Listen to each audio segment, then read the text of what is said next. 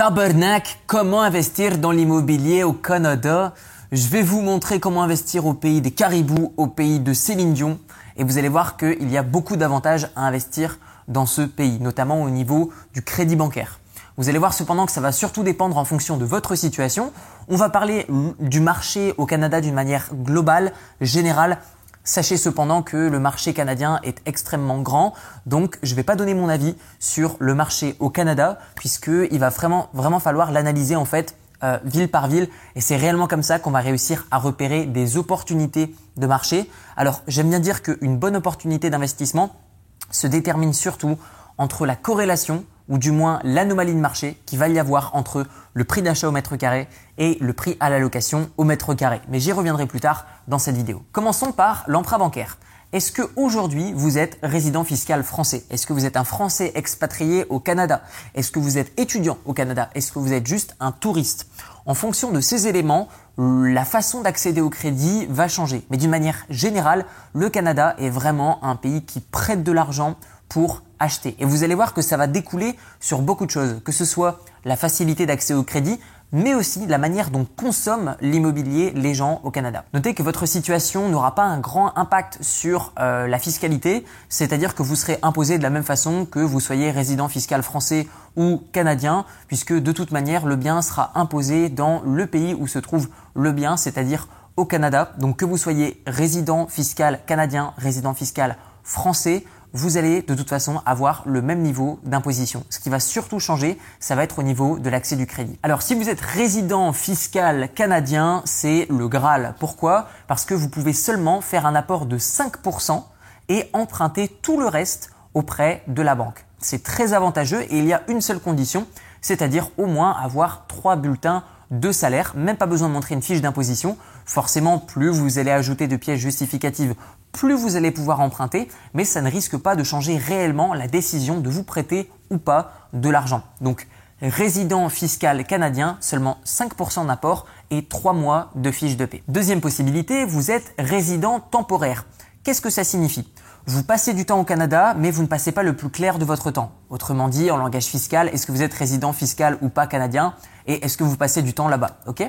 Donc, si c'est le cas, si vous passez du temps au Canada, mais que vous n'êtes pas résident fiscal canadien, il va vous falloir deux choses. Il va vous falloir un, six mois de fiche de salaire et deux, la provenance des fonds si elle vient de l'étranger. Si elle vient du Canada, vous n'aurez pas besoin de la justifier. Cependant, si l'argent vient d'extérieur, vous aurez besoin de montrer que l'argent vient d'une source de revenus en particulier. Ça peut être de l'immobilier, ça peut être un salaire, ça peut être des dividendes, peu importe mais il va falloir fournir des documents. Et là, dans ce type de cas, vous aurez seulement 10% d'apport à donner sur votre emprunt pour investir dans l'immobilier Canada. Et enfin, pour tous les autres types de situations, c'est-à-dire résident fiscal d'un autre pays que la France et que vous ne passez pas de temps au Canada mais que vous y venez et que vous investissez puis vous repartez, eh bien dans ce type de cas, c'est très simple et c'est le même tarif pour tout le monde, c'est 35% d'apport pour emprunter et investir dans l'immobilier au Canada et vous avez besoin de fournir des justifications de fonds, c'est-à-dire d'où vient l'argent. Encore une fois, revenus immobiliers, dividendes, salaires,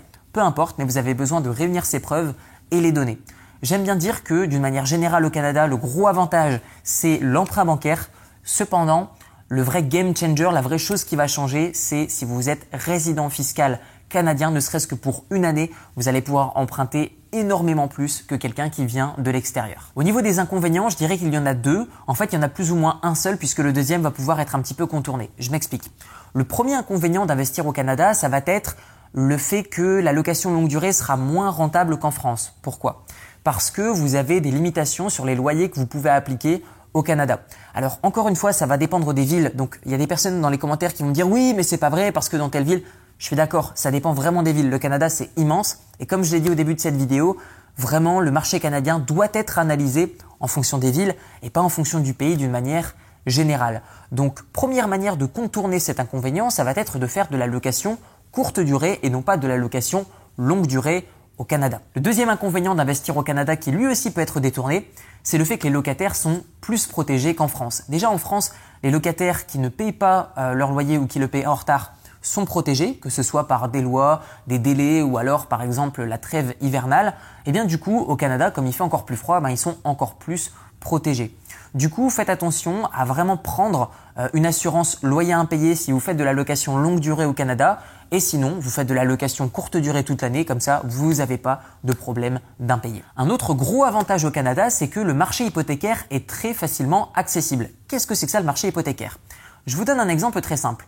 Je m'appelle Monsieur Caribou. Monsieur Caribou a emprunté de l'argent auprès d'une banque canadienne. Il n'arrive plus à rembourser. La banque canadienne saisit le bien de Monsieur Caribou. Et du coup, vous pouvez acheter l'ancienne maison de Monsieur Caribou pour une bouchée de pain. Comment est-ce que c'est possible? En fait, le marché hypothécaire au Canada est très facilement accessible. Vous pouvez passer par un courtier hypothécaire. Que va faire cette personne? En fait, tout simplement, il va vous permettre d'accéder à ce marché et vous allez payer des biens beaucoup moins chers que le prix du marché. Alors là encore une fois, vous allez avoir légèrement plus de frais, mais finalement vous allez gagner tellement en rentabilité au moment de l'achat que ça vaut vraiment le coup.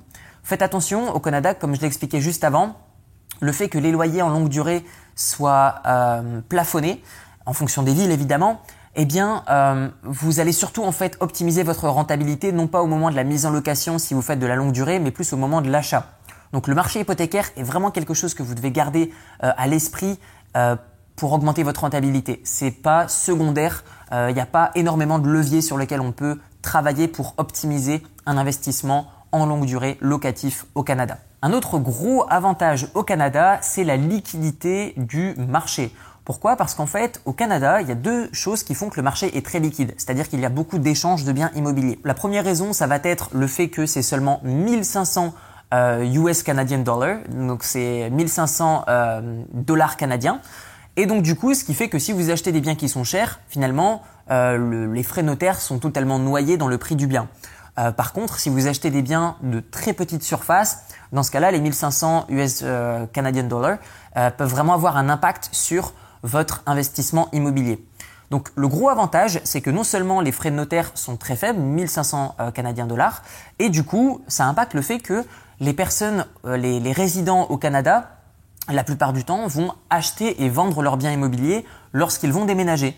Vu que forcément les frais notaires ne coûtent pas cher, eh bien ça incite les personnes à déménager assez souvent.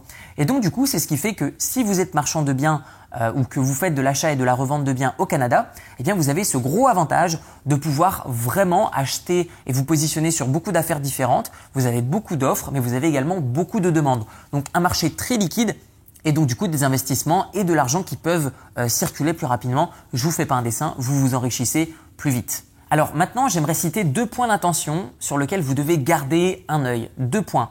Le premier, ça va être la corrélation du prix à l'achat au mètre carré et le prix de la location au mètre carré qui peut être totalement différent selon les villes.